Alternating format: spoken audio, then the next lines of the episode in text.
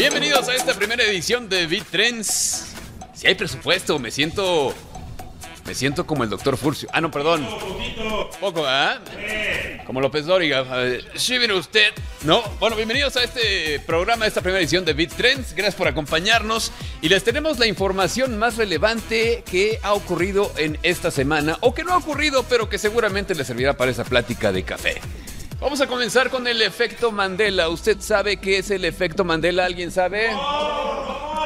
Bueno, básicamente el efecto Mandela es esa serie de recuerdos que tienen en su mente y que nunca sucedieron. Y no lo confundan con la cruda del domingo, no tiene nada que ver. Sí, sí, sí, sí.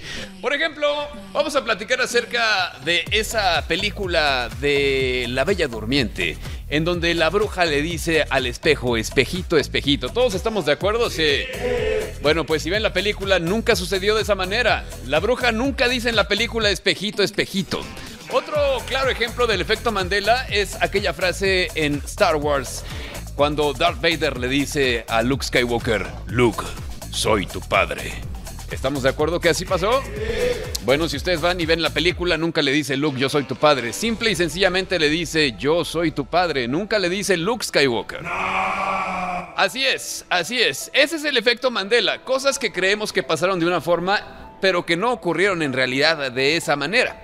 Eh, esa es la explicación más sencilla, pero hay una teoría conspirativa en torno al efecto Mandela que nos dice que en realidad, en realidad vivimos en mundos paralelos y gracias al choque de partículas que se llevó a cabo en lo más profundo de Suiza, es que tenemos este efecto Mandela, porque estos dos mundos paralelos, gracias a ese efecto del choque de partículas, se juntaron y ahora hay gente que vivió la vida de una forma y gente que vivió la vida de otra forma y por eso tenemos recuerdos confusos. Interesante, ¿no?